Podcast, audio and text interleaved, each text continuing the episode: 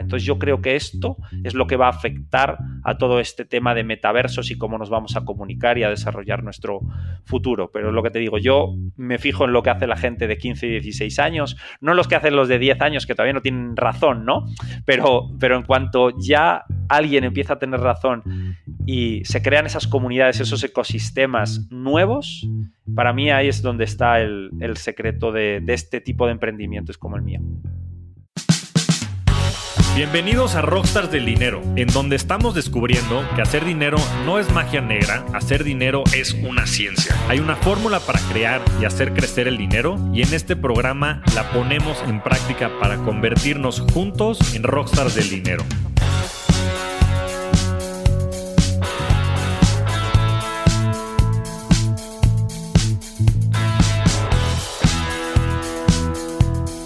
Comenzaré diciendo que esta es una gran conversación que no te puedes perder. Carlos es fundador de Spoon Media Group, una de las principales agencias de Latinoamérica completamente enfocadas a llegar a audiencias del mundo de gaming. En esta charla hablamos sobre cómo el mundo del entretenimiento ha cambiado radicalmente y sobre cómo el mundo del gaming es un fenómeno de masas que ha generado su propio lenguaje dinámico y diferente.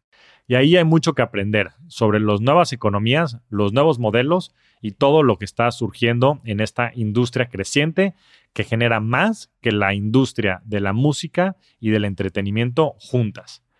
Sin duda, Carlos es el experto aquí. No pierdas tu tiempo, inviértelo en esta gran conversación con Carlos Vidal. Bienvenidos a un nuevo episodio de Rockstars del Dinero. El día de hoy estoy muy emocionado porque vamos a tener una gran conversación, un tema que fue de muchísimo interés, que fue el metaverso, pero ahora vamos a entrar durísimo al tema de gaming. Creo que tenemos aquí un gran experto, alguien que conocí hace poco, pero desde que lo conocí le dije, vente al podcast. Bienvenido, Carlos. Muy buenas, muy buenas, Javier. ¿Qué tal? ¿Qué tal todos? Yo creo que va a ser una conversación bien interesante y quiero que nos empieces por platicar. Ahorita me estuviste platicando brevemente fuera de audio de tu background, pero me gustaría entender de dónde vienes y demás y que le cuentes a la gente tu background y también qué es lo que estás haciendo ahorita. Perfecto. Bueno, yo creo que por las dos o tres palabras que he soltado ya se me debe notar el acento español.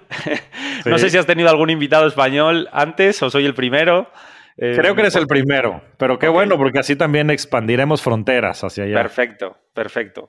Entonces, bueno, pues yo soy un, español de una ciudad muy pequeña de España que se llama Zamora, es una ciudad de 65.000 habitantes, de la España profunda, de la España un poco envejecida y que está un poco pues en decadencia también en temas financieros y que entonces para tener éxito la gente que, somos un poco ambiciosos, pues tenemos que salir de ahí. Lamentablemente, a uno toca abandonar su tierra, que tanto quiere, pero que luego pues también te abren muchísimas oportunidades que no hay en mi lugar.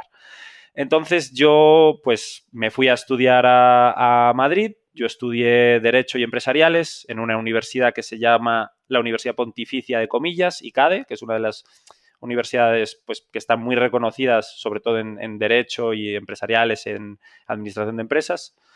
Y bueno, pues desde ahí empecé un poquito, bueno, salí de la universidad y me hice un máster en el IE, en el Instituto de Empresa, para empezar a hacer la carrera típica, como de cuando te metes ya en estas carreras y en estas escuelas de negocios, como un paso a paso, ¿no? Y luego la consultoría, etcétera, etcétera. O sea, vengo de, de todo ese mundo que para mí yo decía es un mundo un poco más aburrido. Y yo, a, mí, fue, fue, esa fue mi gran frustración de que, digamos, uno sale a veces de, estudiar súper motivado y cuando te metes en empresas tan grandes que eres un número más, ¿no?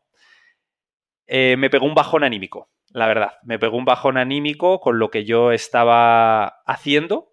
Y dentro de mi empresa, de donde yo trabajaba, que era Pricewaterhouse, pues intentaba hacer cosas distintas y eso me cerró muchas puertas y me abrió otras puertas. Digámoslo, digámoslo así. Si quieres te cuento una anécdota que es muy graciosa. O sea, a mí me parecía muy graciosa. A mí me mandaron para una conocida plaza financiera que se llama Andorra, que es un paraíso fiscal entre Francia y España. Yo hacía consultoría de banca, ¿vale? Y sobre todo riesgos, por un tema de blanqueo de capitales que había habido allí en el país. Y digamos que cerraron un banco, literalmente, para investigarlo. Entonces, yo de mi departamento, que en principio era eh, la parte de abogacía y de derecho de PricewaterhouseCoopers, pasé un poco como a la consultoría de riesgos. Estuve en ese proyecto dos años, me fue muy bien, o sea, de esto que eres junior, pero te empiezan a, avanzar un poquito en la carrera, yo estaba encantado, ese proyecto sí me lo pasé bien, lo disfruté, me motivó un poco dentro de lo que estaba haciendo. Y de repente, cuando llegan las renovaciones, llega mi socio de, legal que me echaban de Price. Y yo me quedé como diciendo, pero si lo estoy haciendo genial en este proyecto, está todo el mundo súper contento. O sea, estaba desubicado. Y porque, claro, pues yo no había tenido casi contacto con el socio de legal. A mí me tenían los socios de consultoría. Entonces bajé a donde estaban los socios grandes del proyecto y les digo, oye, que me han echado que estoy fuera de Price. Y, pero ¿cómo? ¿Cómo? No sé qué, tal. Y se enfadaron ya entre ellos, como diciendo, ¿cómo que nos quieren quitar a alguien del proyecto o lo que sea? a los 10, dice, bueno, déjanos un momento. A los 10 minutos me llama el socio de legal pidiéndome perdón, que se había equivocado, que qué vergüenza, que no sé qué, que no había sabido gestionar, pues porque al final los socios de consultoría eran mucho más gordos que los socios de legal. Digamos, los de legal era como un poquito más bien, pero era una rama más pequeña. Y justo este socio era el socio que más facturaba dentro de todo PricewaterhouseCoopers. Entonces era el que mandaba. Aquí ya sabes, si facturas más, tienes más poder, obviamente. Y literalmente, no solo en ese día, no solo me pasé de ser abogado a consultor, sino que me ascendieron. También, digámoslo así. Ah, pasé de que me echaron a que me ascendieron y pasé de una rama a la otra en el mismo, en el mismo día, literalmente. pues es que creo que eso es muy representativo, ¿no? Yo creo que muchas de estas empresas sí termina siendo un poco un número. Pero bueno, qué, qué, historia más fantástica, sobre todo por el outcome, ¿no? Que pues, te, corrieron por un momento, ya estabas fuera de la empresa y este, después promovido. Exacto, exacto. No, es una anécdota buena y aquí para romper el hielo y para, para tocar esto, esto gracioso, yo creo que era, era buena para empezar. Sí, y me decías, digo, la verdad es que yo te conocí y te, y te veo, la gente no, no lo va a escuchar porque es puro audio, pero pues tienes a este audífonos, micrófono, tienes una, una, silla que claramente representa un gamer y que creo que muchos de, de, las personas con las que trabajas en el día a día pues, están como muy identificadas contigo, pero claramente no te veo y pienso que eres abogado con un LLM, con un background en consultoría. Entonces, ¿cómo, cómo pasó este Carlos de esta vida de consultoría y este más estándar a esta vida más emocionante? Sí, pues mira, em, cuando me aburrí, digamos, de estos proyectos y, que luego, pues, eh, quieres promocionar a veces más rápido lo que es normal o tienes más ambición y, te estancas un poco o te estancan por la, por la propia carrera de la empresa, que necesitas X años para hacer X cosas, pues me cambié de empresa y me fui a el mismo perro con distinto bozal, que se dice. O sea, me fui de PricewaterhouseCoopers a Deloitte, que es lo mismo, pero con otro nombre, literalmente. Y eh, aguanté seis meses. Ya dije, no, esto es lo mismo. Intenté como dar los últimos coletazos y no, no era para mí. Yo sabía que eso no era para mí, pues veías a tus socios y decías que yo de mayor no quiero ser como ellos, simplemente. Entonces, ¿qué hago aquí? ¿Qué hago en este sitio? Tengo que hacer otra cosa distinta. Y dije, bueno, pero obviamente es un riesgo porque pasas de tener un buen puesto, una buena reputación social, incluso que te dan los trabajos, unas buenas relaciones, a tal, a salirte de todo esto y quedarte sin, sin nada. literalmente, porque yo me iba y me iba sin tener nada más y me fui sin tener nada más. Y dije, me voy a ir, voy a mirar algún máster o algo para intentar enfocarme hacia otro lado, o me voy un año a hacer un voluntariado o a trabajar en, en hostels y viajar, o sea, estaba pensando de todo. Y pues me volví a Zamora, de hecho hice las maletas, me fui de Madrid y me volví a Zamora eh, con mis padres a vivir tres meses, que fue lo que me duró hasta tomar la, la decisión. Es decir, pero ¿qué me gusta a mí? Qué cosas me gustan, cuáles son mis aficiones, de qué me gustaría vivir. Y pensé dos cosas, literalmente en ese momento. Yo estaba, hacía mucho CrossFit, me encantaba hacer CrossFit y todo este mundo me encantaba. Y, otro de mis pasiones desde pequeño son los videojuegos. Porque yo jugaba videojuegos casi todos los días de mi vida y lo sigo haciendo a día de hoy. Lo sigo haciendo literalmente a día de hoy, es como mi desconexión. Y dije, voy a buscar por LinkedIn eh, temas de videojuegos aquí en España. Esto está creciendo mucho tiene que haber algo. Yo no sabía, pero digo, tiene que haber algo.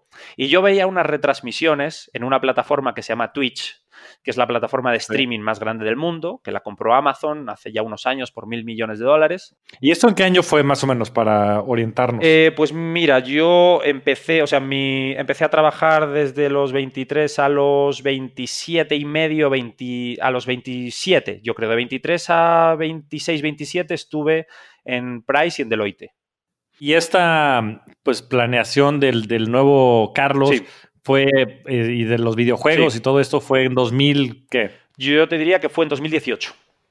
2018. Ahí fue cuando yo me salí ya de Madrid y de los trabajos que tenía para inventarme algo nuevo o a ver qué hacía con, mi vida, cuál era el próximo paso. Entonces, ya te digo, empecé a buscar por LinkedIn, gran herramienta, obviamente, para todos los que estamos en el mercado laboral, fantástica. Y empecé a mandar mensajes, ¿no? Empecé a mandar un poquito de, ya sabes, pues eh, para intentar abrir puertas y justo pues mandé un mensaje a la gente que estaba manejando las retransmisiones de videojuegos en España, que era ya como la empresa, era una startup que había crecido bastante y que luego fue adquirida por otra gran compañía. Y pues no sé si es esto de casualidad del momento, el lugar o lo que sea, o que fue el tren que pasó y, y lo cogí, porque, digamos, el día que yo les escribí, la semana pasada habían cerrado la ronda con esta compañía que les había adquirido el 50%, que luego les adquirió entero. Entonces tenían capital para hacer su expansión en Latinoamérica. Ahora era llevar lo que habían hecho en España a Latinoamérica, porque todavía no estaba tan desarrollado. Y pues hice el proceso, les escribí, me contestaron rápido, hice el proceso de selección con otra gente que estaba y al final pues eh, salí elegido y me fui para Barcelona, que ahí es donde estaba la, la, sede de esta empresa que se llama la Liga de Videojuegos Profesional, que ahora es parte de Grupo Media Pro, que Grupo Media Pro es una de las productoras más grandes de Europa de contenidos audiovisuales. Entonces ahí ya empecé una vida nueva y yo creo que me, escogieron porque normalmente, y esto pasa mucho, y hay mucha gente que le gustan los videojuegos, pero que solo sabe de videojuegos. Y en realidad en las empresas de videojuegos entrar a trabajar en este ecosistema es súper complicado. Súper complicado. Eh, yo hice una vez una entrevista para una empresa de videojuegos, que ahora comentaré sobre eso. Ha sido el proceso de selección más difícil que he tenido en mi vida en comparación a otras con consultoría, etcétera, etcétera. Yo no me imaginaba ese nivel de exigencia para esto. Pero claro, luego veía a la gente que trabajaba en estas empresas de, de videojuegos, todos eran ex McKinsey, ex Boston, ex Bain, todos son ese perfil. Y para entrar en esas empresas tienes que haber estudiado mucho antes y tienes que tener experiencia previa. No les gusta a la gente nueva que simplemente por el amor al juego, por el amor a los videojuegos, creen que pueden trabajar en la industria. No, no, no. Quieren gente súper mega formada. Wow, eso no, eso no me lo hubiera esperado de, de, una empresa así. Muy exigente. Pero que, o sea, que, y, más que lo digas, ¿no? Porque los procesos de entrada a todas estas em, este, empresas, sobre todo las Big Four y todas las consultorías, suele ser muy difícil. Y a mí me parece muy chistoso porque eh, la realidad es que son grandísimas escuelas, ¿no? Las consultorías. Lo que pasa es que no suelen ser muy buenos lugares para que la gente se desarrolle y peor el mismo modelo de negocio. Yo siempre he pensado que los despachos de abogados y las consultorías y este, perdón si hay gente ahí por ahí escuchándonos. O sea, el problema es que no, no crecen el equity. Este, no escalan los negocios. al final del día, el valor es, es directamente relacionado con su tiempo. O sea, cobran por hora. Literal. Eh, y, pues el hombre tiene muchas este, restricciones, ¿no? Sobre todo en el tiempo, pues no, no tienes más que 24 horas al día. Y no puedes crear estos modelos de negocio, ¿no? Como pueden ser el contenido, como puede ser pues, la tecnología, ¿no? Las empresas, las grandes empresas de software, en donde el retorno sobre capital es mucho mayor que en el de una sociedad de abogados o de consultores. Literalmente, sí. Y pues ahora tienes a todos los ex McKinsey, Baines, Deloitte en tu caso, este, ya sabes, por todo el mundo, en empresas de gaming, de, este, tecnología, de criptomonedas, llámale como Porque además pagan mejor porque pagan mejor y porque además te dan equity, ¿no? Entonces, ¿de qué te sirve llegar a ser socio de una de estas? Digo, sirve por el estatus y lo que tú digas y mandes, pero ganas un, o sea, ganas, ganas en efectivo. O sea, la sociedad no sirve más que para repartir utilidades. No, o sea, Deloitte no este, genera equity, o sea, sobre todo en esa dimensión over time. Sí, y, y si lo genera es para un grupo ultra reducido, que ahí sí que ya es difícil. O sea, a mí no, no, me, no, me, parecía una motivación tener que trabajar 25 años en una empresa para poder acceder a esto, porque es lo que, lo que pasa. Es lo que, pasa. Entonces, eso no motiva. Y eso es un problema que yo creo que tienen estas, estas empresas. Que no sé si es así porque su modelo de negocio es así y no puede cambiar, o porque todavía es muy tradicional y tienen que empezar, entre comillas, a descentralizarlo un poquito para motivar a la gente, porque en esas empresas sí hay, hay, una cosa que se llama rotación de personal y eso es brutal. la rotación que hay. Y es que si no se adaptan van a morir, pero bueno, creo que nos desviamos un poco del tema.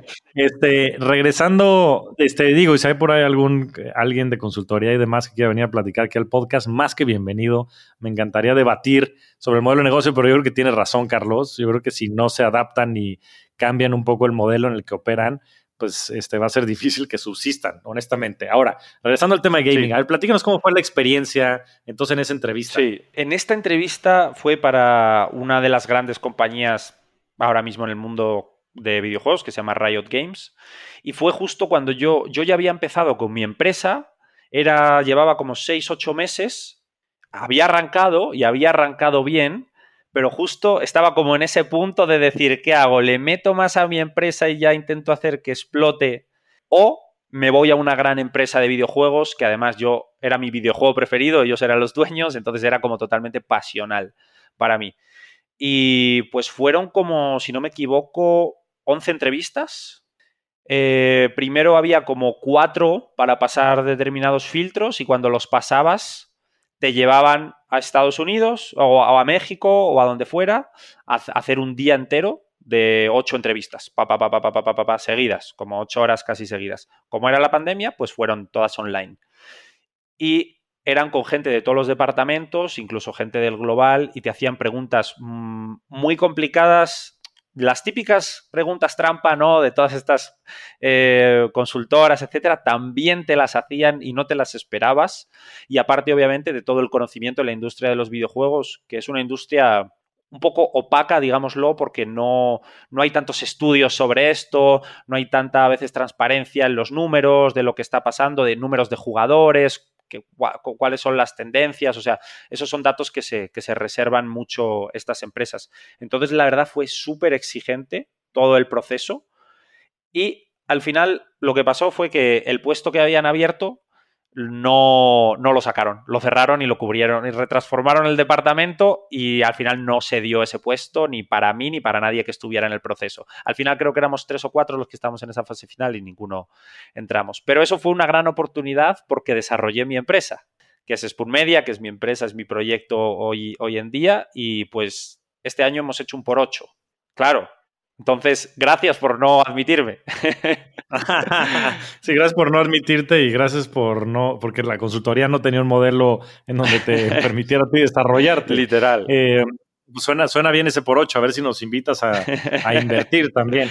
Oye, pero, y a ver, platícanos. Entonces, Platícanos de la industria de gaming de manera general. O sea, números, tendencias. O sea, como que escuchamos todo. Hace poco se anunció la adquisición de Microsoft de Activision Blizzard por 70 mil millones de dólares. O sea, la, adquisición más grande de, Microsoft, si no me equivoco, había sido LinkedIn por 20. estos son 70 mil millones de dólares, 70 billions americanos.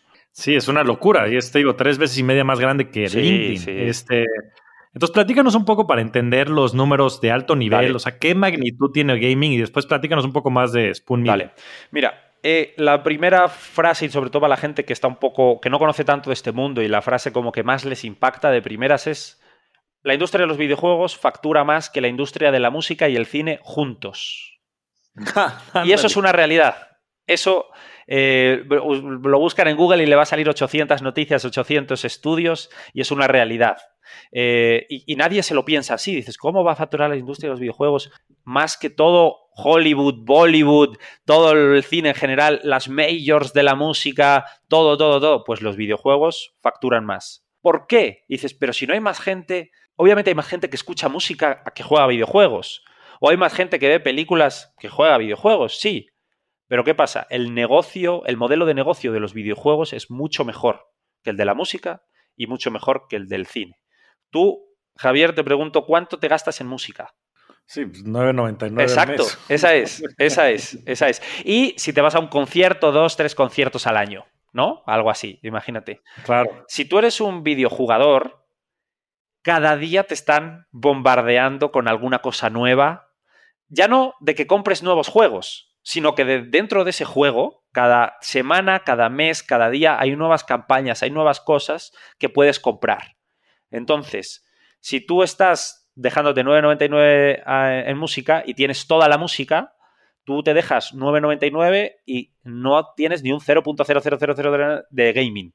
O sea, literalmente, si te dejas 10 dólares al mes en un juego, tienes lo más básico de ese juego. Y entonces ya te toca dejarte más y dejarte más y sale otro nuevo y, y, la tecnología avanza y me toca comprar otro nuevo PC y otra nueva no sé qué y luego la consola y luego este juego es exclusivo de Xbox y no es Play, pues tal, tal, tal y es un modelo de negocio de microtransacciones ahora, pero muy masivo. Entonces, eso hace que estas empresas de videojuegos facturen tanto y aparte luego que la tecnología que desarrollan estas empresas, como Epic Games, que es otro de estos monstruos, son los dueños del Unreal Engine, que es con la tecnología con la que se hacen muchos videojuegos de calidad.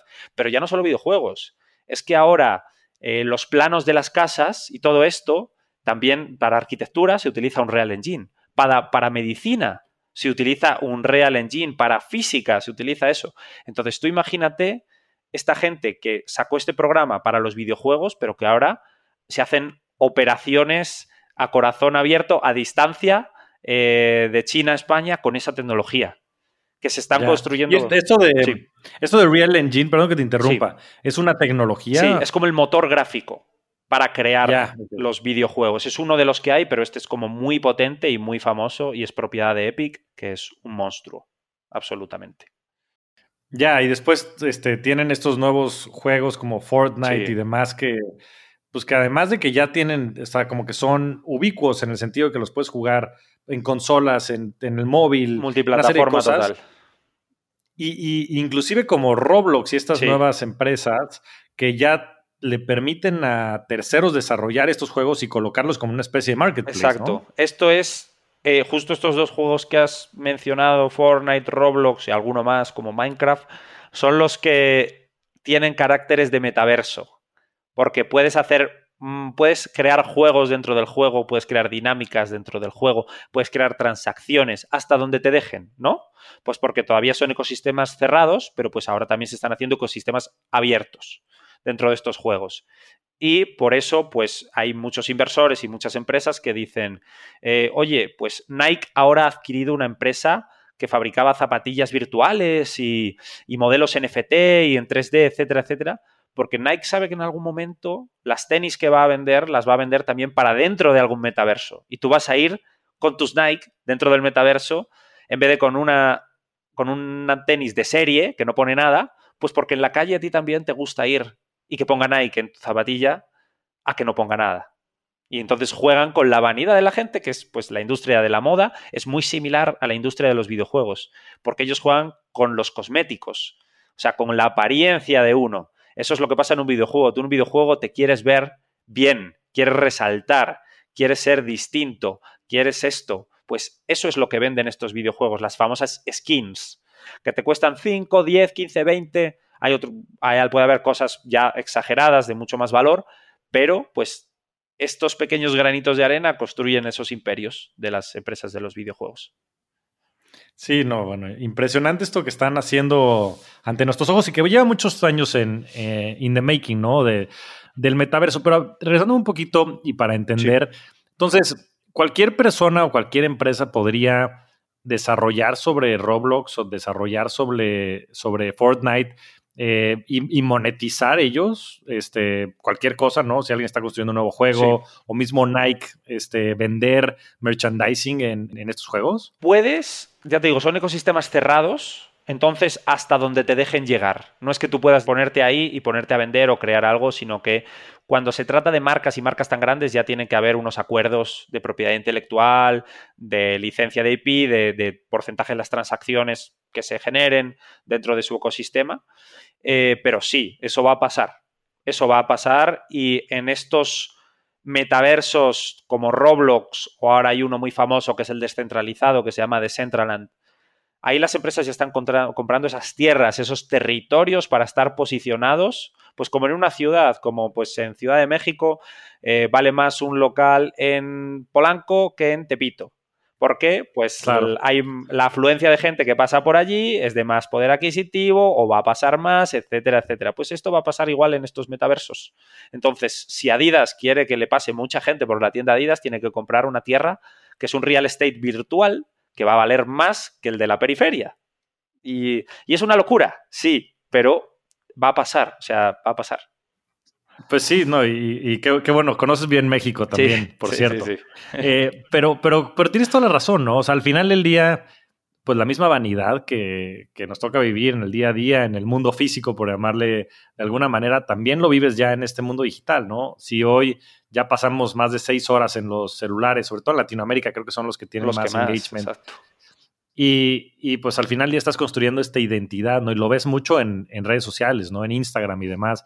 Eh, pues la gente perfila cómo se quiere ver, ¿no? Y pues no hay ninguna diferencia, como bien dices, por más que pareciera irónico el poder comprar un par de tenis de Nike en, en el metaverso hace todo el sentido del mundo, porque lo que está haciendo es de cierta manera mandar estos mensajes a la sociedad de tu, de tu valor, ¿no? Que pues nos guste o no nos guste, pues se ha ido mucho hacia este, hacia este tema material. Entonces, ¿tú cómo ves que se vaya desarrollando este tema del metaverso, eh, sobre todo en relación pues a, lo que nos depara el futuro como, como humanidad? O sea, ¿cómo, ¿cómo, ves tú que esto avance? Mira, o sea, ¿crees que vayamos a estar inmersos, Oculus, estas cosas, o que se va a mantener como estamos? ¿Qué opinas al respecto? Mire, yo, y creo que ha sido uno de los éxitos también de, de mi forma de emprender o de mi negocio, hay mucha gente que se fija en los de arriba. O sea, tú te fijas, si eres inversor, te fijas en Warren Buffett, si eres, o, o si quieres montar un e-commerce, te fijas en Jeff Bezos, etcétera, etcétera. Yo para montar mi negocio me he tenido que fijar en los de abajo. Yo no tenía nadie que fijarme primero porque es algo nuevo, estas cosas que estamos haciendo, no tengo como una guía para seguir o, mucho que fijarme. Un poquito sí, pero no demasiado.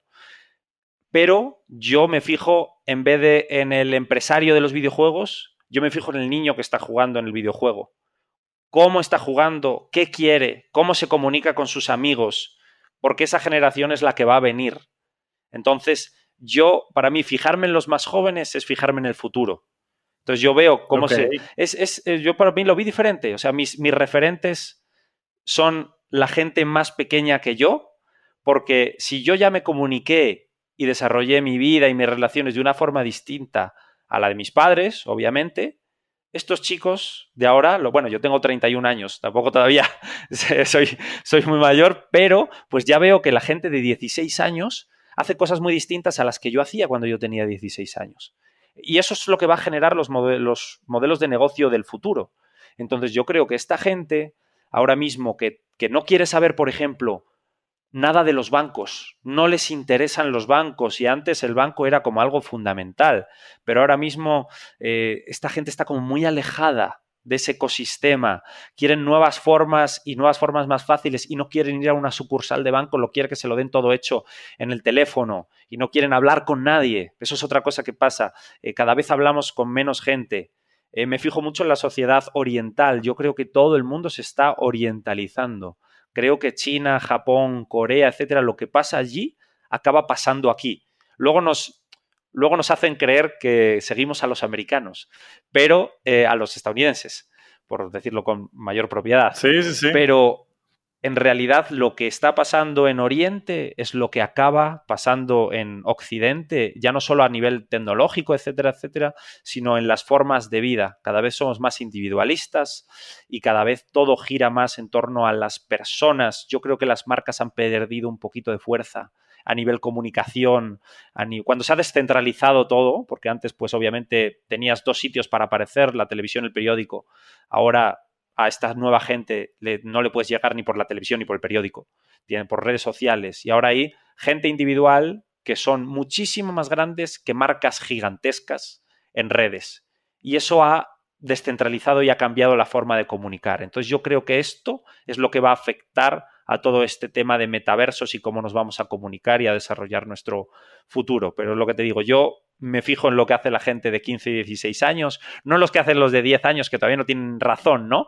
Pero, pero en cuanto ya alguien empieza a tener razón y se crean esas comunidades, esos ecosistemas nuevos, para mí ahí es donde está el, secreto de, este tipo de emprendimientos como el mío. Sí, qué, qué interesante esto que dices sobre eh, esta parte más oriental e individualista. Yo, yo, yo estoy de acuerdo en la, en la dirección, la entiendo un poco distinto porque para mí el poder ha ido evolucionando o migrando de, los gobiernos a las empresas y de las empresas a los individuos. Y todo esto me parece que se ha dado a través del avance tecnológico que hemos tenido, ¿no? Entonces, pues te das cuenta en los 60, 50, pues, en fin, después de las distintas guerras mundiales que hubieron, pues se dio muchísimo inversión en temas de, seguridad y eh, militares y demás que después como consecuencia aleatoria dieron el descubrimiento de Internet y una serie de tecnologías que permitieron después microprocesadores y demás que permitieron que hoy existiera, por ejemplo, Internet, ¿no? Y de ahí pasaste a tener, pues, estas como supercorporaciones, sobre todo en lo que hoy se conoce como Web 2.0, como Facebook y Google y demás, que ya han tenido una relevancia súper grande, ¿no? Pues Facebook, no sé si tiene 3 mil millones de usuarios al mes. Y entonces, pues ya se vuelven como estas macroeconomías o, grandes players que concentran mucho poder. Y ahora, como dices, eh, pues con, el rise of social media de manera general, pues tienes a estas celebridades que, e influencers que tienen una capacidad de influir decisiones y demás, pues muy por arriba de lo que son las empresas. Y ahora más con el tema de cripto, ¿no? Porque cripto y esta descentralización hoy le permite a las personas poder tener más poder, ¿no? Y poder, inclusive, como tú decías, tener sus, activos, ellos custodiados por ellos mismos, ¿no? Este, en un hardware wallet, con tus private keys. Con menos comisiones, con menos intermediarios. Sí. Menos intermediación, este, más tecnología, entonces más poder para el individuo. Entonces, eso por un lado, ¿no? Esta parte de la individualización que me parece que es una realidad. Te puedo dar un pequeño ejemplo que me ha pasado esta semana del tema de la individualización. estuve hablando con una de las mayores marcas de ropa deportiva del mundo y me contaron que la empresa había tomado una decisión en base a una cosa que había pasado con un individuo en el mundo. Este individuo se llama Ibai Llanos. Es como el mayor influencer ahora mismo de habla hispana en el mundo de Twitch y en las nuevas redes. También es el tuitero de habla hispana con más influencia en el mundo. No hay nadie más que, tenga la relevancia de, de, Ibai.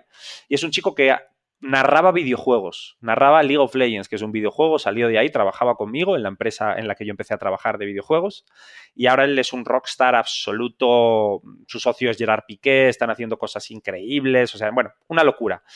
¿Qué pasó? Eh, Leo Messi se fue del Barcelona al Paris Saint Germain, después de haber estado, no sé si 11 años o más o lo que fuera en el Barcelona, ¿no? Y en España. Sí. Cuando se fue a París, el equipo de Leo Messi, Leo Messi, solo invitó a un medio español a que fuera a la presentación de Messi en el Paris Saint Germain. Ese medio no es marca, no es ESPN, no es Fox, no es Antena 3, no es nadie. Ese medio se llama Ibai Llanos y es un streamer de Twitch, es un chico que narraba videojuegos. Y después de estar no sé cuántos años en España y en Barcelona, el que cubrió eso para España y para habla hispana casi, porque bueno, si fue algún argentino, fue Ibai. Y por eso esa marca de ropa dijo, aquí está pasando algo. Tenemos que empezar a meternos con esta gente y no vamos a meternos ya tanto en cadenas o este tipo de medios masivos tradicionales, porque nuestro público, que es 18-24 años o 16-24, el más hardcore, está ahí, está con esas personas y no está en esas majors, digámoslo así. Y eso para que una empresa de estas tome esa decisión tiene que ser muy hardcore ya la transformación que están viendo. Sí, la, disrupción a los medios de comunicación viene con todo. El capítulo pasado platicamos con José Antonio Pontón quien tiene programas de radio, una serie de cosas, pero que también pues, la presencia digital que tiene cada vez es más predominante. Yo creo que los que no se adapten a esta nueva vida, pues también como las consultorías van a terminar desapareciendo. Ahora, ¿cómo ves, Carlos, con todo esto que, dices de la individualización cripto, el tema de lo que ves hoy en los jóvenes más hardcore, a los, no sé, 16 y demás años, ¿Cómo ves que este futuro se va representado en 10 años? O sea, ¿qué vamos a estar haciendo en 10 años? O sea, ¿qué va, a estar, ¿qué va a ser predominante en la sociedad? Ok, bueno, yo creo que hay una cosa que va a estar muy predominante, que va a ser la inflación. creo que, que esto es una cosa imparable casi a nivel mundial. Y si nos centramos en Latinoamérica, pues es el gran exponente de la inflación a nivel mundial. Latinoamérica como tal, y que el tema cripto es una es parte de la solución, no es parte del problema como mucha gente lo quiere ver. Esto es parte de la solución. Pero es un tema tan delicado y que le hace sangre a tanta gran corporación o tanta gente, digamos, importante o que se va a ver un poco desestabilizada por esta entrada, que ese es el problema que tiene la cripto. No tiene otro problema, simplemente que hay, hay mucho poder que no quiere la cripto. Pero si tú te fijas, la gente de abajo y si tú preguntas a la gente ya de 24 años para abajo, estoy seguro de que la aceptación de cripto es terriblemente mayor que si preguntas a los de 40 eh, para arriba. Pero vamos, o sea, tiene que haber una diferencia ahí absolutamente radical. Entonces, yo lo que te digo, yo me fijo en los de abajo.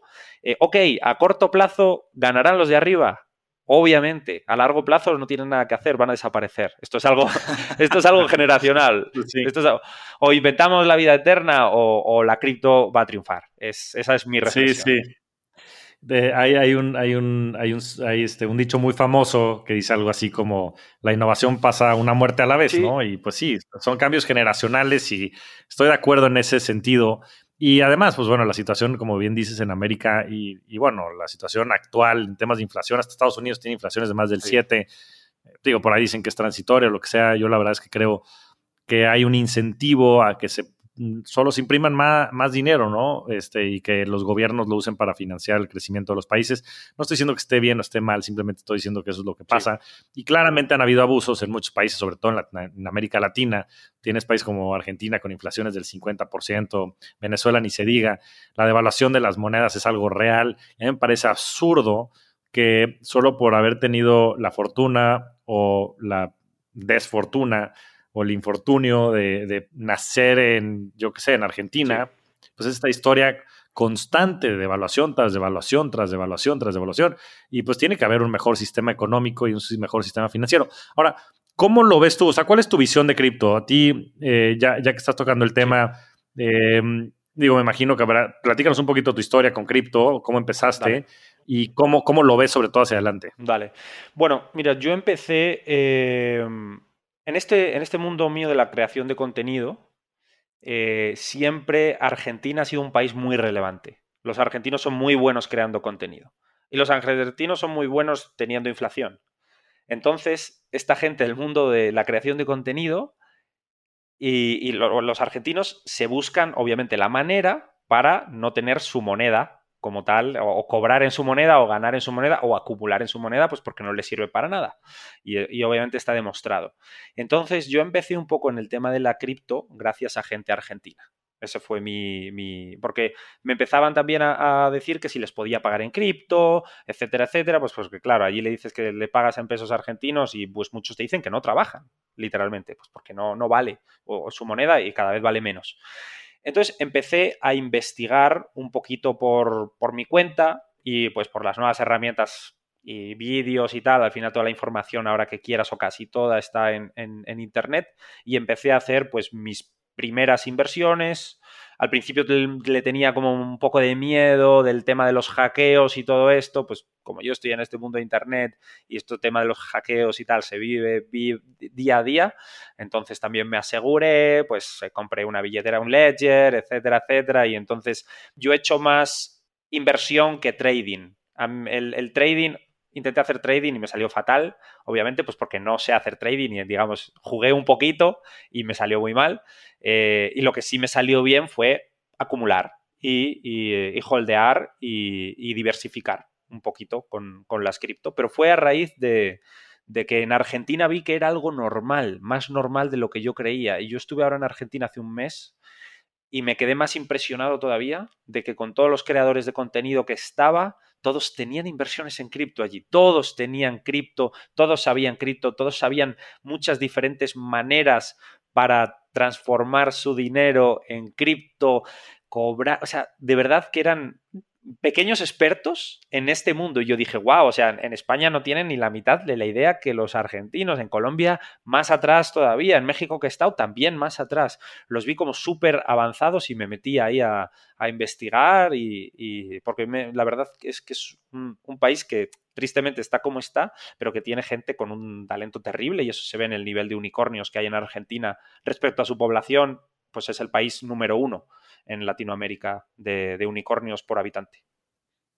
Sí, y como dices, más por necesidad, ¿no? El, otro día compartía, creo que el dato, creo que el 42% de la población adulta de Nigeria tiene bitcoins. Y, bueno, en Argentina también está doble dígito. Que la necesidad agudiza el ingenio. Ah, eh, pues y, si no me equivoco, el refrán era el hambre agudiza el ingenio. Ese era el refrán. Es un refrán español que yo siempre he escuchado. Obviamente, las dificultades y el ponerte en un sitio incómodo te hacen ponerte las pilas más a trabajar. Yo muchas veces, y me pego caprichos y obviamente ahora que me está yendo bien y digo, pues me voy a ir a vivir a un departamento mejor, que voy a estar más jodido eh, estos meses, sí, pero voy a trabajar el doble o voy a pensar más o voy a estar más preocupado y voy a estar más incómodo para buscar nuevas fuentes y nueva generación y nuevos negocios y meterme en más líos. Creo que es súper necesario salir de la, de la, zona de confort para avanzar. No, no veo otra forma. No veo otra forma. Y el mayor stop de eso eh, no son tener más o menos recursos, es el miedo. Hay, gente con ideas buenísimas, gente súper capaz, gente terrible, pero que si tienes miedo no tienes lo anterior. Se te acabó. Porque alguien que no tenga ni tus ideas ni tu talento, pero que tenga ese valor para hacerlo, eh, o te va a copiar la idea o te va a pedir que trabajes para él, que él es el que se arriesga y se aproveche de tu ingenio y de tu idea. O sea, yo creo que el, miedo es el factor fundamental para ser un, buen o mal emprendedor. Me encantó tu reflexión en, ambos casos, ¿no? En el tema de la necesidad, yo siempre, yo coincido contigo, yo, siempre creo que hay que estar un poco incómodos. Este, hay, hay toda una teoría de una cosa que se llama algo así como productividad incómoda, o algo así era el término, que era cómo te mantienes justo pues, suficientemente incómodo para ser lo más productivo que puedas, sin que caigas en un tema pues, que estrese mucho a tu ser, ¿no? Y por el otro lado, este segundo tema que hablas, ¿no? El miedo sin duda es un gran inhibidor de la creatividad y del progreso humano, ¿no? Y creo que muchas veces pues justo son los, los grandes enemigos de la, de la innovación, ¿no? Y son estas grandes fuerzas que se representan muchas veces en el status quo. Ahora, ya tenemos este primer elemento que es cripto, que creo que sin duda va a ser algo importante para el desarrollo de la humanidad hacia adelante. Y yo coincido contigo, este individualismo va a continuar. Y yo creo que ese tipo de sistemas eh, financieros van a seguir evolucionando y van a seguir creciendo. ¿Qué más ves hacia adelante? O sea, ¿cómo, cómo se va a comportar la sociedad? Este, sobre todo ahora que se habla tanto del metaverso y está lo de Oculus y tú que estás viendo lo del gaming a los, y a los jóvenes no van a convivir, van a estar encerrados en sus casas con estos aparatos o van a salir a las calles. ¿Cómo ves eso funcionando? Eh, a ver, creo que, sinceramente, nunca vamos a dejar de salir a la calle y de tener esas interacciones sociales que son obviamente em, algo fundamental para cómo coincidimos hoy la sociedad esto ahora mismo sería tirarse un triple, decir que yo qué sé, que vamos a estar como todos ya en la película de, Ready Player Ready Player exacto, pues le queda mucho, mucho, mucho, mucho todavía esto para llegar a, ese punto. Eh, pero obviamente vamos a pasar más tiempo en casa porque la sociabilidad que tenemos ahora desde casa es mucho mayor que la que teníamos antes desde casa. Y todos somos cómodos y a todos nos da pereza salir muchas veces y tal y cual y puedes estar entretenido en casa y el entretenimiento pues es una parte fundamental de nuestra vida. Yo siempre digo que el entretenimiento es obviamente salud.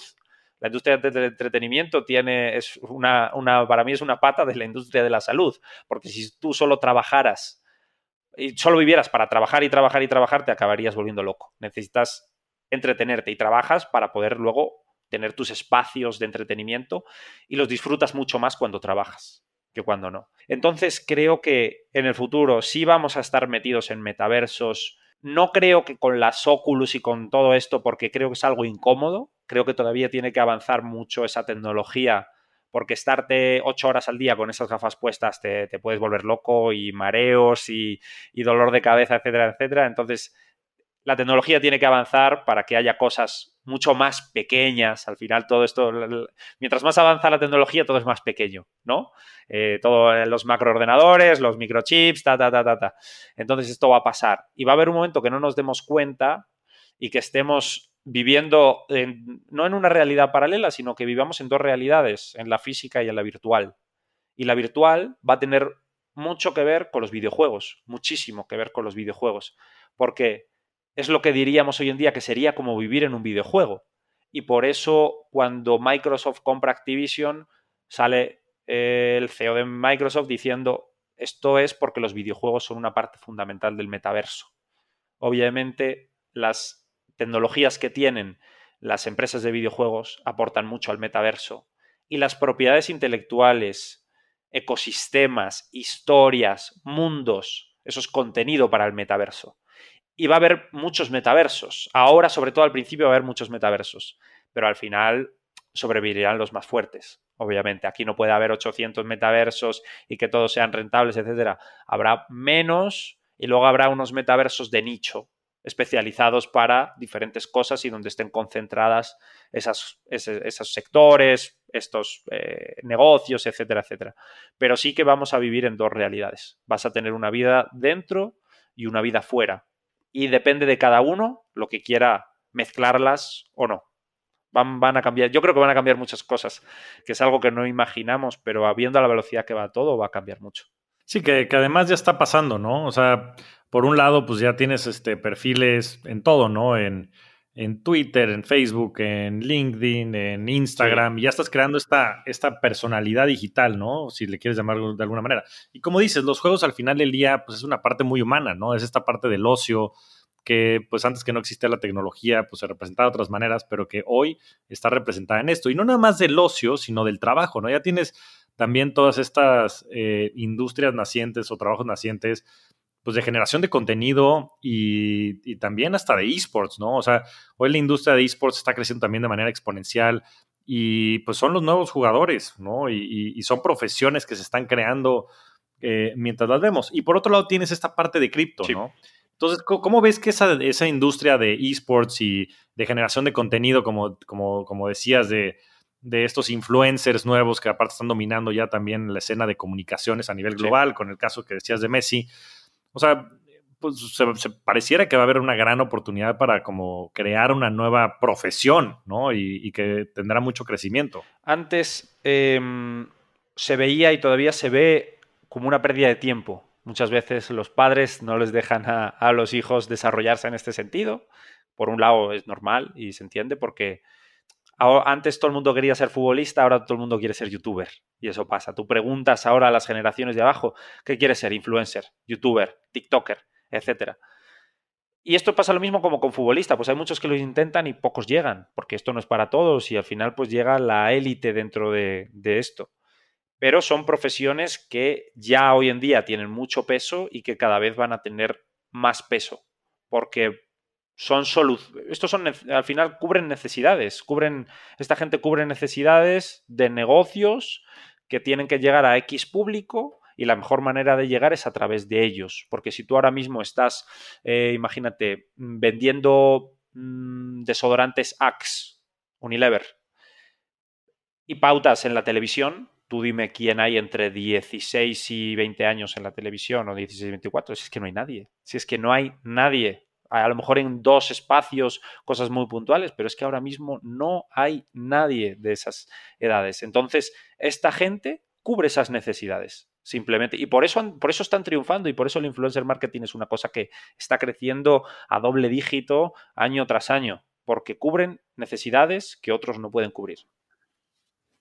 Sí, y, creo que es algo que no está viendo la industria tradicional, ¿no? y puede ser porque tal vez sus usuarios tampoco están ahí, ¿no? No sé, las personas que siguen escuchando el radio, la tele, pues sí, tal vez sigan viendo a estas personas de otras edades, ¿no? No quiero este, discriminar, ni mucho menos, pero pues simplemente no están viendo dónde está dando el crecimiento que es en todos estos medios digitales. Por eso los esports han triunfado, porque los esports y cada vez tienen más patrocinios de más marcas súper relevantes eh, porque es un contenido que le gusta mucho a esta nueva audiencia que es muy videojugadora, que entiende de qué va ese juego, que entiende la competición y que al final la gente, y la primera pregunta de esto, de alguien que no sabe este mundo, es, pero ¿por qué te va a gustar ver a alguien jugar a videojuegos y no juegas tú? Y la respuesta más obvia es, ¿y por qué te gusta ver jugar al fútbol a la gente y no juegas tú? O sea, yo, yo no entiendo cuál es porque viene tanta distancia muchas veces, pero sí es lo mismo. O sea, estás viendo a otro jugar y lo ves jugar porque es buenísimo, ¿no? Porque hace cosas que tú no puedes hacer. Y porque dices, joder, ha hecho eso, qué fácil parece. y en realidad yo me pongo con una pelota y no sé hacer nada. Pues eso pasa en los videojuegos. ¿Cómo hace esto este tipo? Y por eso ese tipo, pues es un jugador que tiene una ficha de 3 millones de dólares al año, más las publicidades, más tal, más tal, pues porque es el mejor, porque es el Michael Jordan de esto. Y eso, pues tiene su mercado. Wow, nunca, nunca lo había escuchado tan claro. Este, yo, soy, yo además soy como muy contundente, muy contundente con estas cosas y, a veces puedo decir hasta un poco hater eh, de todo esto porque, porque hay veces que me... Otra, otra, cosa que me pasa mucho, que a mí me hace mucha gracia y también yo creo cuando la cuento hace, hace gracia. Por ejemplo, estábamos ahora para hacer unos contenidos en Twitch, como, bueno, que ya casi todo el mundo conocerá o debe conocer la plataforma y si no, les animo a que, a que la conozcan porque es el futuro del entretenimiento en directo. Estábamos para hacerlo con una marca de cerveza y que estaban preocupados porque en Twitch creían que era gente más pequeña, de edad, de no sé qué, de tal, había mil warnings por ahí, legal, tal. Y le digo, pero ustedes no son los que patrocinan la liga de fútbol. ¿Y qué pasa? Que en el, el fútbol no lo ve gente menor de edad. No juegan. Claro, claro. O sea, tú ves una retransmisión de fútbol y lo que ves es cervezas y apuestas. ¿Y quién es la audiencia del fútbol? Pero si está lleno de niños, pero si hasta hay menores de edad jugando en las ligas. O sea, los jugadores debutan con 16, 17 años y están patrocinados por casas de apuestas, por cervezas. Entonces, ¿por qué no te vas a querer meter aquí si es lo mismo? Entonces, ¿qué? Con unos hay ética y con otros no. Entonces, o sea, si queréis lo medimos así o, cuál es la medida aquí. Entonces, pues estas cosas pasan y nos pasan y son barreras que los que estamos en este mundo nos encontramos día a día, pero que sabemos que es cuestión de tiempo y de evangelización un poco de todo esto para superar estas barreras. Pues qué, qué, manera más contundente de ponerlo. Yo creo que a veces a, a la gente le cuesta o nos cuesta el poder traducir a esto a, a, lo que viene, ¿no? Porque simplemente no lo entendemos en este modelo mental que estás expresando, pero pues es exactamente lo mismo. Ahora, ¿cómo ves todo esto que venimos hablando de gaming, todo esto que venimos hablando de los metaversos, con la intersección de cripto, ¿no? Ya hablaste un poco de Decentraland o sea, me gustaría que te expandieras un poco por ahí. El modelo de Decentraland, el modelo de los guilds. Va, va. Bueno, esto ya es lo nuevo de lo nuevo, ¿no? Aquí mucha gente que dice, no, si yo ya me pierdo con los videojuegos, entonces aquí se pueden perder un poquito más. Porque... Pero, pero es, importante porque esta es justo la intersección entre el gaming y las inversiones sí, sí, sí. y las finanzas. Sí, aquí yo eh, tengo un artículo en Forbes en México que se llama De Gamers a Traders, literalmente. Ese es el título de cómo un gamer pasa a ser un trader y eso es gracias a la intersección de la tecnología blockchain y la cripto. ¿Qué pasa? Que ahora los juegos se hacen de una forma más descentralizada. Antes es, hay un dueño del juego que manda sobre el 100% del juego, sobre lo que compras, lo que no compras, y en realidad lo que estás comprando son licencias. No, tú no tienes nada. Tu cuenta no es tuya, lo que compras no es tuyo, es una licencia literalmente. Eh, no tienes derecho a reclamar nada, a vender, a hacer reventa de esas cosas que has comprado, a devolverlas, nada. Cero. Ni traspasarlas, ¿no? Y pues, mira, yo, yo jugaba FIFA. Entonces me acuerdo de FIFA. En FIFA, pues comprabas estos sobrecitos para que sí. te jugadores y también que funcionan los puntos y demás podías cambiarlos, comprarlos, etcétera. Pero salía el FIFA 12, 13, 15, 20 y no podías transferir tu, toda tu inversión al FIFA nuevo, ¿no? La, perdías. La perdías, literal. Entonces, lo que hace, obviamente, esta tecnología es que sí lo que compres, que sea tuyo, de verdad, y que pueda haber un mercado secundario de esto, que tú puedas revender, que tú puedas incluso fabricar para esos metaversos, porque hay gente que se dedica a fabricar. El metaverso te da las herramientas y los mejores arquitectos de un metaverso es la comunidad, no es el dueño del juego. Estos los metaversos que triunfen van a triunfar por su comunidad. No es la empresa que contrata a 200 personas, desarrolladores y vamos a crear esto. No, no, no, no, dale las herramientas a la comunidad. Ellos van a hacer el trabajo por ti, se lo van a pasar bien, tú vas a ganar plata, el otro también va a ganar plata y se va a crear un ecosistema virtuoso donde va a ser el equilibrio del mercado sin intersección de otra mano digámoslo así. porque además... Intervención. Intervención en general. Porque además estas empresas se empiezan a estructurar como DAOs, pues al final em, descentralizadas, donde es la comunidad entera la que toma la decisión y el rumbo de la empresa y el rumbo del videojuego. Y se están empezando a crear videojuegos como DAOs desde su primer NFT. Se crea el NFT, hay una comunidad de holders y ellos son los que deciden si ese videojuego va a ser de peleas, va a ser de, MOBA, va a ser un Battle Royale, va a ser diferentes cosas. Entonces es, es una forma interesante. Y luego el tema ya no solo de la propiedad de las cosas, sino de los rewards, de los premios que vas ganando por jugar. Porque pues tú ahora mismo juegas a algo y te dan unos puntos dentro de un videojuego que los cambias por más cosas, ¿no? Es al final lo, que se genera.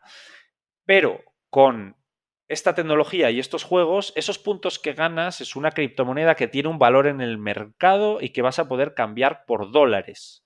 Entonces, hay gente, y esto ya ha pasado, y hay muchos ejemplos, y hay países ejemplos sobre todo esto, donde la gente gana más por jugar un videojuego que trabajando ocho horas al día. Mucho más, no más, mucho más. Es, impresionante. Y ahorita me gustaría entrar al, ejemplo, que seguramente será Axie Infinity en, Filipinas.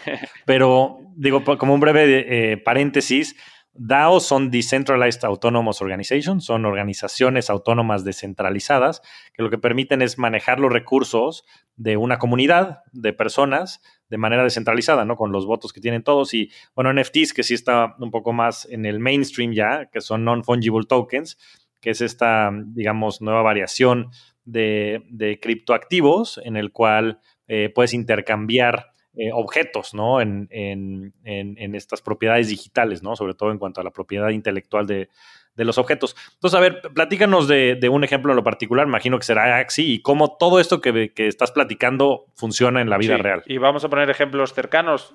Nos podíamos ir a Filipinas porque fue el primer caso, pero aquí, y sobre todo en los países donde más inflación hay, Argentina y Venezuela, es donde más comunidad de Axi hay. ¿Vale? Esto pasa pues precisamente por la inflación. La inflación es súper amiga, o sea, de, los gamers de, cripto. Digamos, mientras más inflación haya en tu país, más gamers de cripto va a haber, porque van a sacar unas rentabilidades mucho mayores que estar trabajando ocho horas al día.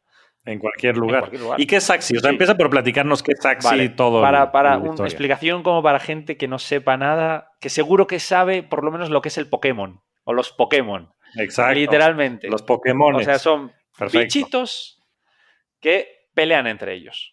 Eso es el, para simplificar un poco el juego. Y luego tiene otra rama que es la de crear nuevos axis. O sea, tú imagínate, pues apareas dos Pokémon y sale un hijo Pokémon.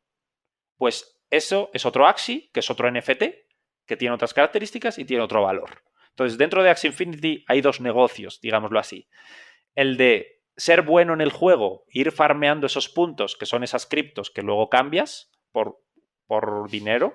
Por dinero. Real o, el Es el, dinero del.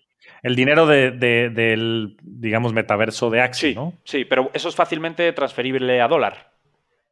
Sí, lo puedes cambiar en los exchanges, etcétera. No es muy líquido. Puedes ganar dinero y convertirlo a dólares por ganar peleas en Axie. Eso es, por ganar peleas y mientras mejor eres, más puntos te dan. Entonces, ese es un, negocio dentro de la gente de Axie Infinity. Y otro negocio es el del breeding, el del apareamiento entre Axis para generar nuevos Axis, sacarlos al mercado y venderlos. Porque tú al final lo que te hace falta para entrar a jugar Axi es comprar un equipo de Axis. Esos son comprar unos NFTs, unos Axis, esos bichitos, esos Pokémon que son únicos, tienen unas características y una genética diferente, unas habilidades diferentes y con esos combates. Entonces, depende de la genética que tengan. Como un caballo, como el mundo de las carreras de caballos, pues los caballos con mejor genética y que son más rápidos valen más que los que no. Entonces intentas aparear entre los mejores caballos, mejores caballos para sacar los supercaballos. Pues aquí pasa lo mismo. Y todo, hay un mercado donde yo he visto volumen de facturación de 100 millones, 100 millones de dólares mensuales en compra y venta de Axis se ha llegado a, facturar en bichitos que luego pelean. Entonces, claro, pues hay mucha gente que se dedica a aparear Axis para crear Axis, sacarlos al mercado, vender e ir haciendo todo este ecosistema.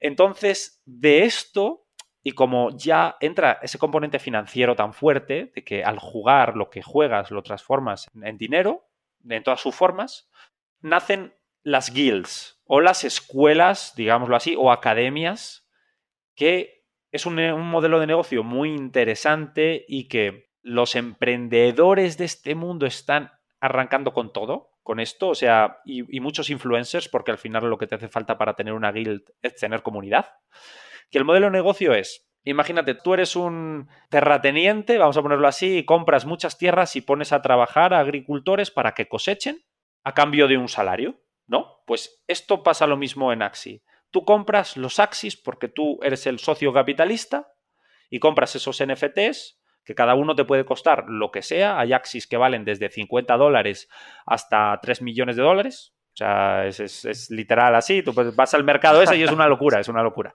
Entonces, eh, se supone que mientras más cuestan, mejores son, ¿no? Entonces tú los compras y se los das a esas personas para que trabajen la tierra, para que peleen. Y tú, digamos, no, no inviertes tu tiempo en pelear, sino en administrar eso. Entonces tú, mientras más gente tienes peleando por ti y más Axis has comprado y más equipos estás haciendo, llega el final de mes donde tú con tus alumnos becados, que se dice con tus becados, pues haces un reparto. Oye, ¿cuánto hemos sacado este mes? Eh, ¿200 dólares? Pues qué vamos, o sea, obviamente se acuerda, 50-50, 60-40, etcétera, etcétera. Pero para que te hagas una idea y para que veas cómo es Em, la inversión más o menos a día de hoy, que está muy bajo, todo ya lo sabes, a día de hoy em, un becado puede sacar 120 dólares, vamos a decirlo así, 120 dólares, que estamos en el momento más bajo, pero con una inversión de 400, 500. O sea, si con 500 dólares cada mes vas a sacar 120 dólares, ya miras tú si eso es rentable o no es rentable. Entonces, claro, escálalo. En tres meses, tres, cuatro meses te recuperas la inversión. Y si tú eres el, el de la guild, que son los gente que compra masivamente fondos de inversión, son fondos de inversión que compra masivamente estos NFTs y tienen miles de becados, pues imagínate si tienes un 10% mensual, vamos a poner un 10% mensual de, de intereses que estás generando o de beneficio que estás generando. Si tú eres un fondo que manejas como YGG 200 millones de dólares en este estilo de, NFTs, el mes más malo de todos puedes generar 20 millones y el mes bueno es que puedes generar un 30-40% mensual de lo invertido. Eso es lo que ha pasado. Claro. Entonces, hay mucha gente que ha visto oportunidad y ya se han metido grandes actores en este modelo de negocio y muchos influencers, que son los que tienen la comunidad, y ya tienen la capacidad adquisitiva para invertir unas buenas cantidades y tienen socios capitalistas que han visto este negocio, pues se, apalancan, se juntan el dinero con la comunidad y crean ese modelo de negocio. El dinero con la comunidad y el, gaming, ¿no? Es, es, impresionante lo que está pasando. Como dices, o sea, un, fondo de inversión que tuviera un retorno sobre, sobre inversión del 10 o como dices, del 30, 40% al mes. O sea, estás hablando de algo este, que potencialmente podría generar muchísima riqueza, ¿no? Y este, está al lado del capital y después también sacaron este, su token, los de YGG. Y está este, también em, eh, tradeando libremente y tiene mucha liquidez y justo reparten este, utilidades sobre lo que se genera en este, en este guild, ¿no? Entonces, qué interesante todo esto, cómo está desarrollando la industria, no nada más de gaming, sino con esta... Hay que advertir de los riesgos. Con cripto. Sí, a ver, como todo, a ver, esto, lo primero es, esto no es consejo de inversión, ni de Carlos ni mío, no estamos capacitados para hacerlo. Estamos nada más platicando de modelos de negocio y de tokens que nos parece eh, interesantes y revolucionarios, pero bueno, pues hay muchos riesgos detrás de esto, el mercado y una serie de Y una cosa fundamental que... es que el juego sea bueno, porque si el juego no es bueno y no engancha y no va creciendo, eso se cae, eso se cae. O sea, los juegos son juegos y tienen que servir... Si tú estás en un juego solo para ganar plata, algo va a fallar ahí, porque un juego no es para ganar plata, un juego es para jugar. Hay la palabra que está de moda que es play to earn. Y eso es bajo mi punto de vista, es algo muy equivocado. Tiene que ser play and earn. O sea, no es juega para ganar, no es juega, juegas y ganas. Yo juego, yo este fin de semana me quedo en casa y me meto cinco horas al día jugando un videojuego y pierdo dinero porque compro cosas. Pues aquí estaría ganando dinero, ¿sabes? Y lo hago con gusto. O sea, pierdo dinero, pero me lo paso muy bien, entonces pierdo dinero con gusto. Pues con este tipo de juegos y este tipo de tecnología puede ser que estés jugando y encima estés ganando. Entonces, hay que mirarlo así también. No es solo, no solo ir por ganar, sino que tiene que haber ese componente porque si no algo va a fallar. Los juegos malos suben, aguantan un mes, ¡pum! Hay grandes fracasos. Ya. Esto tiene una vida muy corta y hay fracasos enormes. Y hay muy pocos éxitos. Entonces es algo que se está construyendo, que pues Axie Infinity hoy es el juego más rentable, pero pues ya hay grandes desarrolladores metiéndose en esto y eh, van a crear nuevos modelos de negocio porque, digamos, si los Axis ahora cuestan X y más o menos una persona un poder adquisitivo medio puede entrar, luego llegan ahora juegos de naves espaciales donde la nave espacial te cuesta 200 mil dólares para que puedan jugar 200 personas. Entonces, no puede, cualquier persona no puede poner 200 mil dólares. Entonces, ahí está el negocio del capitalista y el que trabaja la tierra, digámoslo así. Sí, aparte estamos en los primeros, en los primeros rounds de esta evolución, no nada más del gaming, del metaverso, de cripto. Qué interesante, Carlos. Aquí nos podríamos quedar horas. Me quiero ir, porque seguramente tendrás que regresar al podcast para platicar lo que siga pasando en esta industria en tres, seis meses, porque sé que hay proyectos bien interesantes. Ahora, quiero ir, quiero ir cerrando y para eso quiero platicar de eh, algunos temas puntuales. Entonces viene una, la parte de preguntas rápidas. Y la primera es, ¿cuál es tu libro favorito? ¿Cuál es el libro que más ha cambiado la manera en la que ves el mundo? Pues mira, yo em, la verdad he sido muy, y por mi mundo y por todo, yo soy muy amigo de la ficción, de la novela. O sea, no te voy a tirar aquí ahora un libro de inversión. No, no, no, no, no. Yo en, esto y, y a mí y de lo que yo vivo y lo que y lo que intento transmitir yo de verdad lo siento. Entonces yo siempre he sido muy friki en todo esto, aunque voy a intentar decir un libro no tan friki que se llama La Catedral del Mar. ¿Vale? Es un libro que se basa en Barcelona, de la Edad Media y que te deja también unas enseñanzas muy positivas. Son más de valores, libros como con valores y con historias profundas, más que, que aprender. La verdad, yo no he sido un gran lector de aprendizaje. He consumido mucho más vídeo para aprender, mucho más vídeo. Y creo que mm, de mi generación para abajo es así. O sea, la gente consume vídeo y vídeo y vídeo y vídeo para aprender. Ya no lee tanto, que es una pena porque leer obviamente es súper bonito y, te desarrolla mucho más la imaginación que ver un vídeo. Y eso es verdad, porque todo, tienes un trabajo, tú lees, pero tienes un trabajo mental. En el vídeo, pues ya te lo te sientes todo un poco más representado. Entonces, para mí, Mm, la Catedral del Mar es un, librazo, un librazo totalmente. Sí, yo creo que esa reflexión, bueno, dos, ¿no? Lo de los videos, que creo que es un hecho, y por eso, pues, cómo ha subido YouTube, Twitch, etcétera. Y por otro lado, el tema de la imaginación y sobre todo la ciencia ficción, yo creo que es súper relevante. Eh, el otro día escuchaba eh, un, un, dicho que me pareció muy cierto, que es la mente crea lo que la mente cree. Sí. ¿No? Y por eso tienes a todos estos grandes inventores modernos como Elon Musk que este, leían Snow Crash y muchas de estas novelas de ciencia ficción y literalmente están creando lo que creían. Literal. Entonces, este, qué, qué interesante. Pero vamos, y por, em, por, por, no quedar demasiado de friki, ¿eh? porque si no te hubiera dicho a ver, eh, ¿cuál? Échale. Harry, no he disfrutado un libro como Harry Potter y todas sus series. No yo no he disfrutado ningún libro como Harry Potter eh, o como El Señor de los Anillos. No he disfrutado ningún, ah, ningunos, ningunos como esas dos sagas. La verdad, y sobre todo Harry Potter a mí me atrapó, me pilló como en la edad esa y no hacía otra cosa. O sea, mucho, mucho, mucho me ha gustado. Y luego yo también dentro de todo mi, aspecto friki, pues también he consumido mucho, mucho manga, mucho anime, que son los dibujos japoneses y los cómics y tal. De eso también eh, he consumido un montón, un montón. Seré obviamente el más friki que ha pasado por este podcast. y orgulloso, y orgulloso. oye, pero es que eso es justo donde existen las oportunidades, ¿no? O sea, si piensas igual y haces las mismas cosas que todos, pues tampoco esperes que vayas a tener tanto crecimiento, desarrollo, potencial, ¿no? Este retorno sobre inversión. Entonces, qué, bueno que, lo compartas y así debe ser. Carlos, ahora podcast, ¿consumes audio? Consumo audio mientras hago deporte. Es mi momento. Y también eh, estoy consumiendo mucho en relación un poquito a mi mundo. Porque pues yo tengo que estar muy al día de lo que está pasando en mi mundo, el estar conectado, el ver streamings, el ver youtubers es algo fundamental para, mi negocio. Y si no me equivoco, es uno de los podcasts más escuchados en España, que se llama The Wild Project. Es de un youtuber grande que se llama Jordi Wild. Eh, es que no sé si es el podcast número uno en España, es que a lo mejor sí, porque esta gente tiene una audiencia terrible. Y hablan del día a día, de las cosas que pasan en el mundo y muy en Internet y con muchos personajes de Internet. Y se me hace muy ameno, muy entretenido, hay cosas nuevas, no, sabes de lo que van a hablar cada día y cada día es una pequeña sorpresa.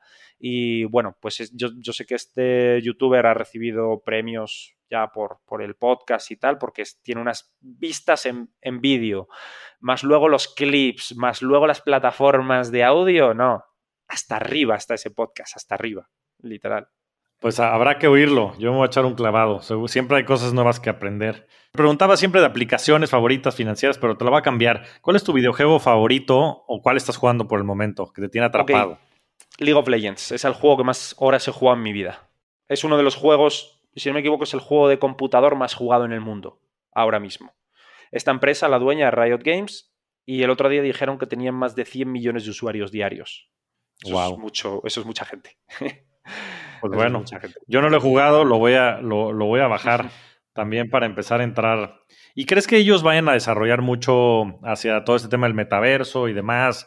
¿Algo de descentralización o algo por el estilo? Mira, siempre han sido, Riot siempre ha sido muy cerrado, muy, muy cerrado, pero tiene una máxima, que es como la, la filosofía de la empresa, es creamos juegos para la comunidad y hacemos caso a la comunidad.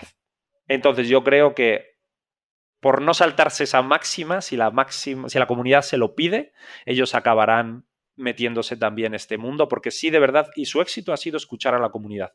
Ha habido juegos muy buenos que el dueño del juego, por no escuchar las demandas de la comunidad, el juego ha caído. Y ha salido otro, competencia, que sí ha escuchado a la comunidad y la comunidad lo ha levantado.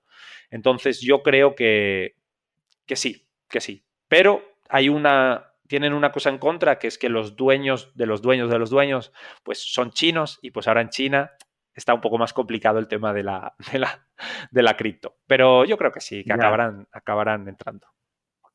¿Y son, es Tencent, o alguna de estas Claro, es el dueño financiero, digámoslo así. Ya. Oye, Tencent es uno de los marketplaces más grandes. Bueno, platica el caso de Tencent, creo que vale la pena. Tencent, para quien no lo conozca, es como ahora mismo la quinta empresa más grande del mundo y es la empresa más grande de China. O sea, estamos hablando de un monstruo que tiene muchas patas, muchos negocios, financieros, comunicación, pero siempre ligado a nuevas tecnologías y a Internet. Y uno de ellos, uno de esos negocios es Tencent Games y son tanto su propio estudio de desarrollo de videojuegos como sus inversiones comprando a las desarrolladoras de videojuegos también más grandes del mundo. O sea, ellos han ido adquiriendo propiedad intelectual por todos lados. Y si no me equivoco, también son los dueños de WeChat, Así es, empezó todo con WeChat, que es pues como el WhatsApp chino, pero ahí es un marketplace. Mucho más avanzado. por ahí. o sea... Es con todo. son estas super apps, ¿no? Ahí pides como si tuvieras este Uber Eats o lo que quieras dentro de la misma aplicación. Yo hace ocho años estuve en China y a mí me encantó porque lo veía todo distinto a lo que yo había vivido. Y a mí me sorprendió que ya hace ocho años en China yo allí pagaba con un QR y les mandaba el dinero literalmente y no tenía interacción con ningún mesero. Llegaba allí, y yo me quedaba, o sea, nos quedábamos con los amigos que íbamos como tal y luego no, hace esto, hace esto, pides y a los dos minutos te aparecía el plato en la mesa porque te lo traían y ya estaba. Fíjate la de tiempo que, nos, que nos llevan, que nos han sacado. Que nos llevan. Y como dices, y tal vez no es la individualización, tal vez nada más un tema de avance tecnológico, ¿no? Que allá van más avanzados. Y es más eficiente. Y es más eficiente. Ahora, inversiones, ¿cómo, cómo inviertes? Vale. Y a ver, y me gustaría agregarle a esta que nos digas cuál es tu inversión favorita en temas de cripto. Con el disclaimer de que esto no es consejo de inversión. Bueno, em, digamos, yo eh, he empezado a invertir hace poco porque, eh, bueno, pues yo antes trabajaba, mi empresa tiene dos años y ocho meses de vida y pues gracias a que me ha ido bien, he empezado a invertir. Porque antes ganaba bien, pero pues me lo gastaba todo. Me gustaba vivir muy bien y, no, invertía nada. Pero bueno, ahora que sí, que sí estoy invirtiendo, las primeras inversiones que hice fueron en bienes raíces. O eh, compré aquí en Colombia, en Bogotá, unas oportunidades inmobiliarias que vi y, y no porque, eh, porque sea algo, y ya sabes que a mí me gusta irme a lo nuevo y tal y cual, que también tengo cosas en lo nuevo, pero pues creo que es algo fundamental el, poder invertir en bien raíz. me parece fundamental. Obviamente todos creemos que es algo que es lo más estable, etcétera, etcétera. Y por muy aventurero que seas y muy disruptivo y muy tal que vayas, a todos nos gusta también la seguridad. Y nos gusta tener una base que es necesaria luego para tirarte a la piscina en otras cosas, ¿vale? Para aventurarte en otras cosas. Entonces, primera inversión, inmuebles. En bolsa no he invertido nada, no me gusta nada, la verdad, los mercados financieros, porque creo que son más fáciles de manipular de lo que nos pensamos y no me gusta. No he invertido nunca nada. Y en cripto, también creo que ahora mismo, porque estamos al principio, son mercados fáciles de manipular y hemos visto muchos casos donde hay gente potente que ha manipulado mercados, pero creo que es donde están ahora las mayores oportunidades de inversión. Ah, no quiero invertir X y hacer un por cien o un por mil, no, eso son cosas que si tienes suerte, eso es una lotería y te tocó. Pero creo que hay muchos proyectos que son pues lo que cuando nadie confiaba en Facebook, pues ahora es Facebook, cuando nadie confiaba en Google, pues ahora es lo que soy Google, cuando nadie confiaba en Tesla, pues ahora mira lo que vale Tesla, pues creo que hay ciertos proyectos que eh, son parte de ese futuro y entonces ahí sí, sí tengo invertido. Y luego tengo alguno de esos ya inversiones exóticas, que es con el que mejor me está yendo ahora, la verdad, este, me está yendo súper bien. Es una que se llama Drip. Drip Network me lo introdujo un, un, influencer, de hecho, me dijo, oye, mírate esto, tal, tal, tal, tal.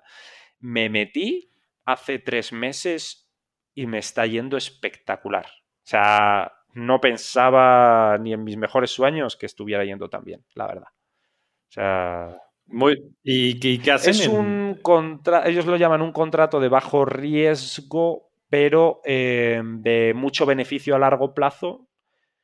Suena muy Ponzi, pero yo creo que no es un Ponzi. Por lo que he podido investigar, he incluso hablado con el CEO, conozco gente del proyecto, tienen auditorías hechas y lo que te hacen es te dan un 1% diario. 1% diario, tú la inversión que metes no la puedes sacar. Y sobre esa inversión tú puedes sacar o recomponer para generar interés compuesto ese 1%.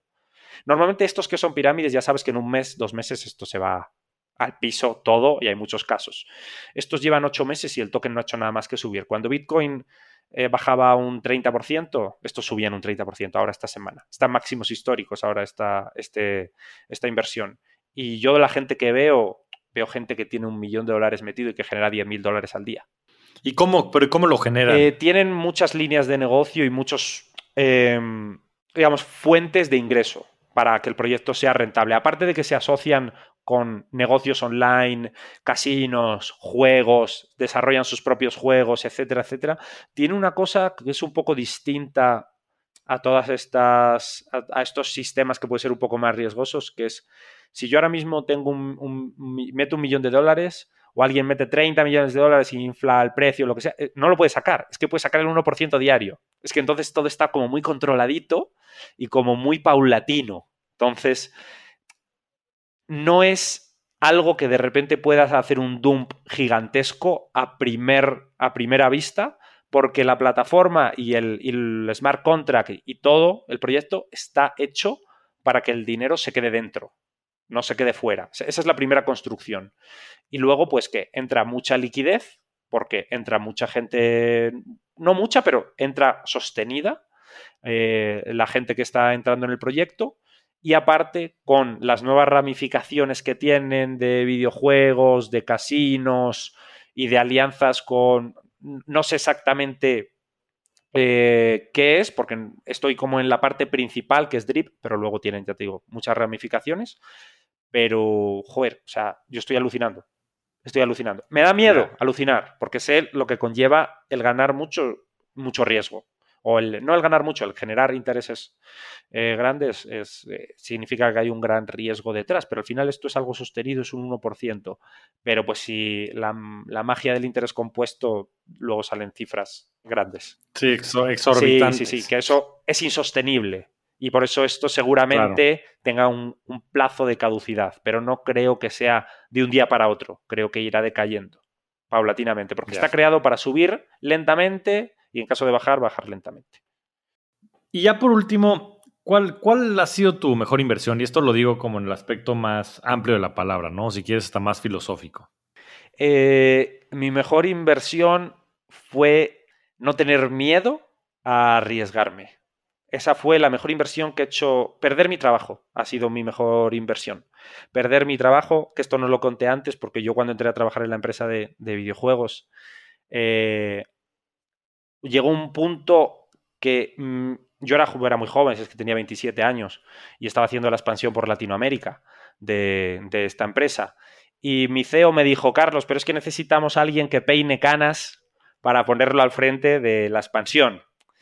Y a mí no me gustó eso. O sea, mm, como fichar a alguien que aparentara más edad que yo, pues para imponer más respeto en reuniones, para todas estas cosas. Eso me lo dijo mi CEO y a mí eso no me gustó nada. Y pues me pusieron un jefe con el que yo no comulgaba y literalmente llegué a una reunión y le dije, o, me dejáis que a mí haga mi, mi, negocio en la empresa, digamos, mi parte de la empresa en Latinoamérica, porque yo quiero quedarme aquí, no quiero volver a España, etcétera, etcétera, porque veo muchas más oportunidades aquí, o me voy. Y, y, pues el CEO dijo, es que no puedo ir en contra del que te he puesto por encima, obviamente, normal, porque le quita toda la confianza y le quita todo el poder. Entonces dije, pues no, me voy yo me, me, quedo, me quedo por mi cuenta. Entonces agarré mis maletas, me fui a Colombia con, con los pocos ahorros que tenía, dos maletas y abrí esta empresa y yo creo que a día de hoy facturo más que ellos, siendo una multinacional. En dos años. No, pues Entonces, eso es muy reconfortante. No, hombre, pues sí, aparte una, una gran reflexión y una gran respuesta. Carlos, el, como bien dices, yo creo que el mayor riesgo es no arriesgarse. No es, es eres un verdadero rockstar del gaming y del dinero. y te agradezco mucho el, estar aquí en nuestro programa. ha sido un programa fascinante. Yo creo que hay muchísimo contenido y me va a dar mucho gusto poderte volver a tener por acá en unos meses. Igualmente, a ver si en unos meses cuando vuelva hemos hecho otro por ocho, por lo menos. excelente, excelente. Muchas gracias. Un placer, Javier. Un placer. Muchas gracias a todos. Nos vemos semana a semana en este espacio para convertirnos juntos en rockstars del dinero. Yo soy Javier Martínez Morodo, búscame en redes sociales como arroba Javier Morodo y suscríbete a Rockstars del Dinero en Spotify, Apple Podcast, donde sea que escuches tus programas. Agradecimientos especiales a todo el equipo de producción. Rockstars del Dinero es una producción de Sonoro. Cuéntame de economía. Nueva temporada. Nuevas voces. Cuéntame de economía. podcast que hará tu vida financiera más sencilla. Sencilla. Si tú eres de los que no sabe cómo ahorrar, qué subió de precio y por qué, cómo sacar un crédito o cómo entender el Temec, Cuéntame de economía es para ti. Aquí te lo contamos sencillo y a la carta. Cuéntame de economía para que la economía y el dinero no te hagan sufrir. Un episodio nuevo cada lunes en todas las plataformas de podcast y el canal de YouTube de Expansión. Hey guys, it is Ryan. I'm not sure if you know this about me, but I'm a bit of a fun fanatic when I can. I like to work, but I like fun too. It's a thing. And now the truth is out there. I can tell you about my favorite place to have fun. Chumba Casino. They have hundreds of social casino style games to choose from with new games released each week. You can play for free anytime, anywhere and each day brings a new chance to collect daily bonuses. So join me in the fun. Sign up now at ChumbaCasino.com. No purchase necessary. BGW. Void were prohibited by law. See terms and conditions. 18 plus.